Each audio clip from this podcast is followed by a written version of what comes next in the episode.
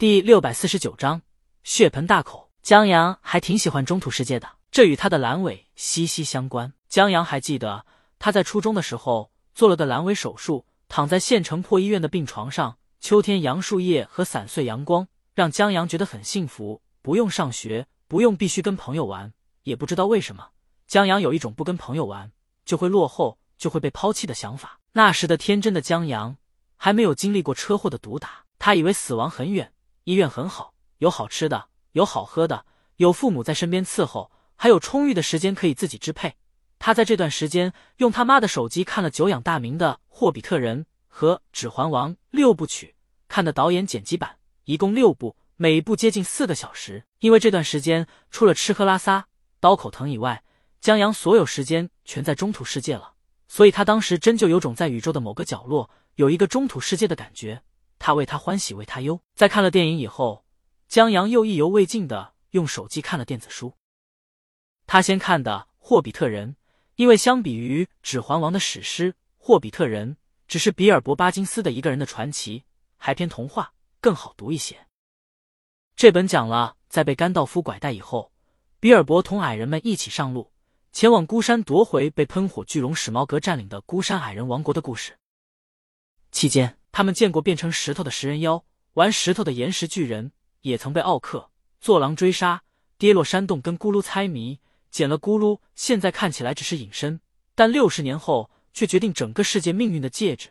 然后他们被老鹰救，被精灵关押，坐着木桶一路到了长湖镇，去了孤山，最后把恶龙唤醒，然后还经历了一场五军之战。从那以后，夏尔的阳光就好像有魔法一样，在江阳的记忆里挥之不去。绿油油的麦田，温暖静谧的袋底洞。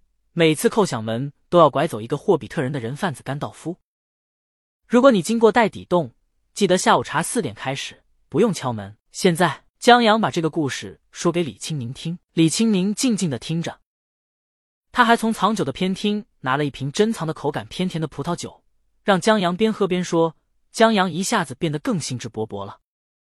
这是一个奇幻故事，这要是换成别人，李青宁不见得想听下去。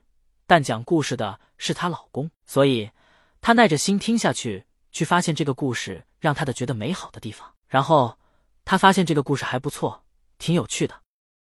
关键有时讲到某个片段的时候，江阳心里会传来音乐，或恢宏，或悲壮，或安详。李青宁听得津津有味，心想自己的智能音箱还是有很大的开发潜力的。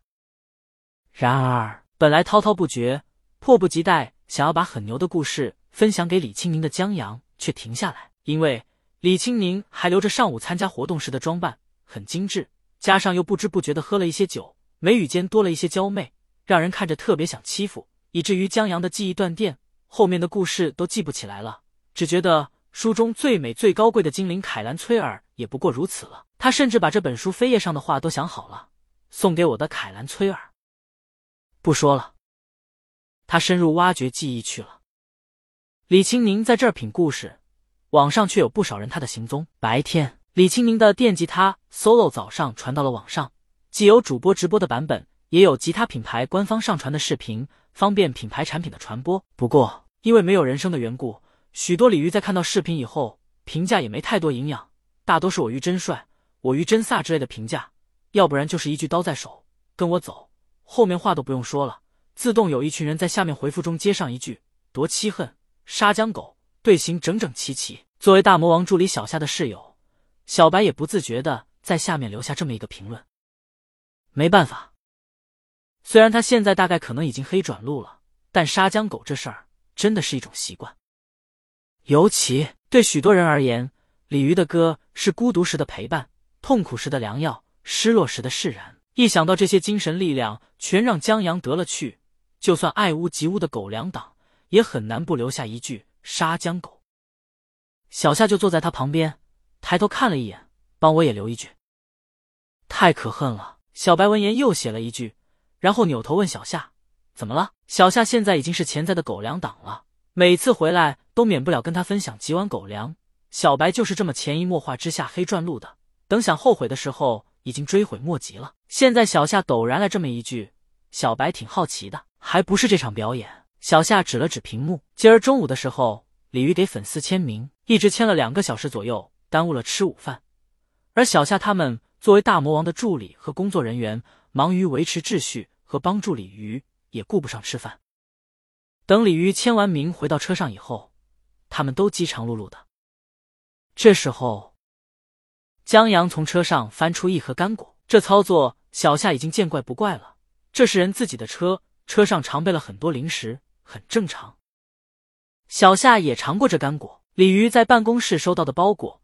曾拿出几盒分享给公司员工，这干果很好吃。然后，现在正是饿的时候，小夏看到干果就不免想吃。鲤鱼也让江阳分享给大家。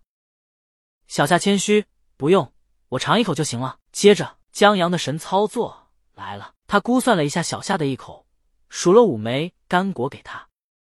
末了，他还很大方的多给了小夏两枚。一副小夏占便宜了的表情，小夏老板当时就批评他了。小白兴奋起来，骂了小夏没有。